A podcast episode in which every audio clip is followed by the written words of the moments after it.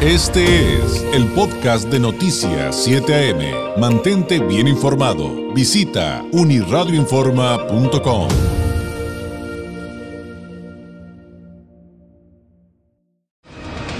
Noticias 7 AM presenta el análisis en 1, 2, 3 con Carlos Álvarez. Este viernes 9 de abril me da mucho gusto arrancar con nuestro analista político Carlos Álvarez esta sección en la que para cerrar semana estaremos analizando los temas, las noticias más importantes del pues del periodo que concluye de la semana. Carlos Álvarez, periodista, corresponsal del semanario Z, analista. Carlos, ¿cómo estás? Muy buenos días. Eh, buen día David, al equipo de Radio y por supuesto a todo el gran auditorio de Noticias 7 AM, el espacio informativo más escuchado en Baja California Gracias por la nueva oportunidad. Espero estar a la altura, David. Estoy seguro de ello. Y pues platícanos con qué arrancamos el día de hoy. Bueno, David, auditorio, comenzaré con el primer tema que me pareció más importante en la semana, que son los montajes. La política en este país es un show, un gran show. Basta revisar las noticias de esta semana y ver un candidato a una diputación federal por el PS de Chihuahua saliendo de un ataúd y diciendo a un grupo de simpatizantes que si gana y no cumple con lo que prometió en campaña, pues que lo entierren vivo. Luego vemos al presidente López Obrador desgarrarse las vestiduras porque algunos ciudadanos evidenciaron con testimonios que las vacunas no se están aplicando y lo que se está inyectando a los adultos mayores es puro aire. Ante ello, el político tabasqueño usó la importante palestra que significa una conferencia de prensa que se transmite usando los recursos públicos del Estado mexicano para desmenuzar montajes televisivos de hace 16 años, David.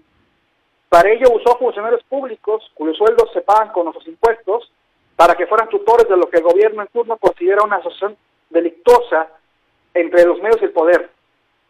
Estoy de acuerdo, cualquier montaje deleznable, incluidos los actuales, David, en los que se promete una vacunación universal contra la COVID-19, y solo el 5% de la población ha recibido una dosis, o como que se iban a terminar los gasolinazos, pero que hace apenas unos días se registró un nuevo máximo histórico para el costo de la gasolina verde o premium de 25.50 pesos el litro. Ante ello, el mandatario nacional primero acusa de especulación de los empresarios y luego se justifica diciendo que durante lo que va de su gobierno no ha aumentado el precio en términos reales. O sea, una injustificación de verdad malísima. Y luego podrá seguir listando temas, por ejemplo, que Emilio Lozoya sigue libre y quién sabe dónde está y de qué beneficios goces, ya que solo uno de los 16 imputados por él, en el caso de Odebrecht, está en la cárcel, pero no es el exdirector general de Pemex. Y si las cosas realmente estuvieran bien en el país, AMLO no tendría por AMLO no tendría por qué pasar más de dos horas diarias echando un choro mareador de lo que se hizo o no se hizo o se dejó de hacer en el pasado neoliberal. Ese tiempo podría ser aprovechado, David, para trabajar en lo que realmente México necesita. Y como bien dices, no es que los otros hechos no sean deleznables y, y terribles, pero por supuesto que tenemos que atender eh, de manera puntual todas las necesidades que en este momento están sobre la mesa. ¿Y qué decir? ¿Y qué decir?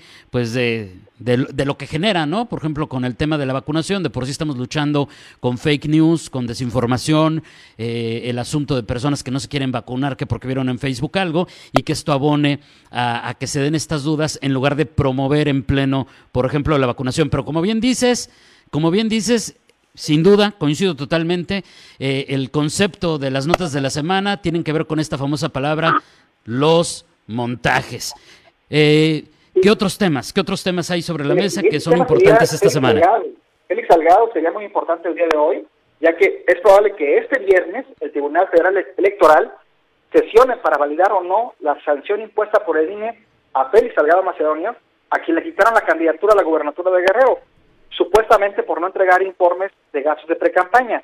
El proyecto de sentencia difundido ayer y elaborado por el magistrado Rodríguez Mondragón prevé que el caso difundido este, se regresa al, al, INE, a quien el tribunal le da la razón jurídica, pero dice se excedió la sanción contra el senador con licencia a desdirigir sus derechos políticos y constitucionales de ser votado. Es decir, el tribunal se lava las manos y regresa la presión sobre el INE que ahora más que nunca debe hacer valer su autonomía, ser jurídicamente congruente y garante de la ley para ser el contrapeso que este país necesita ante la andanada de hipocresía política que se desata desde el poder. Solo basta recordar que en abril de 2019 el Tribunal Electoral Federal fundamentó y justificó la postulación de Miguel Barbosa para la como candidato a la gobernatura de Puebla por la coalición Juntos Haremos Historia, conformada por, el, por Morena, el PT y el Partido Verde. Entonces, ¿por qué en este caso no puede resolver? Pues porque simplemente no le conviene, no le gustaría tener de enemigo al presidente de la República y tener afuera a toda este, la gente de Félix protestando contra ellos, contra los magistrados, diciéndoles que son corruptos, etcétera, etcétera, como le dicen a los consejeros del INE. Esto es lo que sucede con el caso de Félix Salgado. Y esto nos regresaría un poco al tema de, los ataques eh, contra los organismos autónomos y el desacreditarlos simplemente por hacer su trabajo. Digo, que no es que no tengan cosas que en su momento puedan ser criticables, pero sin duda, Carlos, es otro temazo. Y el tercero, eh, ¿qué nos traerías a la mesa? La seguridad indomable, David. Mira, afortunadamente hoy este, hay una buena noticia de que la familia desaparecida en Jalisco el pasado 24 de marzo, pues ya regresó sanos y salvos, el gobernador Enrique Alfaro, este, de Jalisco, pero eh, pues vemos también casos de gente mm, asesinada todos los días, feminicidios a la alza, el presidente ya reconoció que esto está sucediendo, que no pueden controlar la seguridad, Vemos al cartel Jalisco Nueva Generación con tanquetas blindadas, este, que le llaman blindaje artesanal, esos llamados vehículos monstruo, que pasean impunemente por varias zonas del país en las que pues no hay gobernabilidad, David. Eh, la seguridad sigue en incremento y no se ve una estrategia del gobierno federal para poder contenerla y siguen acusando al pasado, al pasado, al pasado pero López Obrador va a acabar con el doble o hasta con el triple de asesinatos de lo que fueron sus antecesores eh, eh, eh, Enrique Peña Nieto y Felipe Calderón. No hay una estrategia y vemos al ex secretario de Seguridad Pública Federal pues candidateándose en, en Sonora. O sea, quería ser gobernador, pues obviamente la incapacidad no se traslada. O sea, ¿va a ser lo mismo allá en el estado de Sonora? Y acá en Baja California no nos quedamos atrás, ¿eh, Carlos? Digo, acá la, la, situación está también desbordada, estamos en los primeros lugares de los delitos más graves, hay observaciones muy duras contra el gobernador en turno, porque dicen que en lugar de hacer propuestas y hacer una discusión social del tema, pues que su retórica es tan pobre para lavarse las manos de su responsabilidad en la seguridad que solamente se centra en el bullying político, como bien sabes, pero pero pues mientras tanto, pues está este, está este símil, porque eh, uno de sus subordinados, perdón, pero esa es la palabra que hay que utilizar, que era el encargado de, de seguridad del gobierno federal aquí en Baja California, pues lo puso de candidato a diputado federal. O sea, estamos hablando, creo que pues calcadito, nada más que en otro punto geográfico y en otro nivel, esta situación que nos estás contando. Así se las gastan los políticos, este, los gobernantes también de ahora, y pues nada más se van postulando de cargo en cargo, este, dejando, saltando de uno a otro, pero pues la incapacidad, como te digo, se queda ahí. O sea, si fuiste incapaz de hacer algo en un cargo anterior, pues no creo que hagas algo en un nuevo cargo.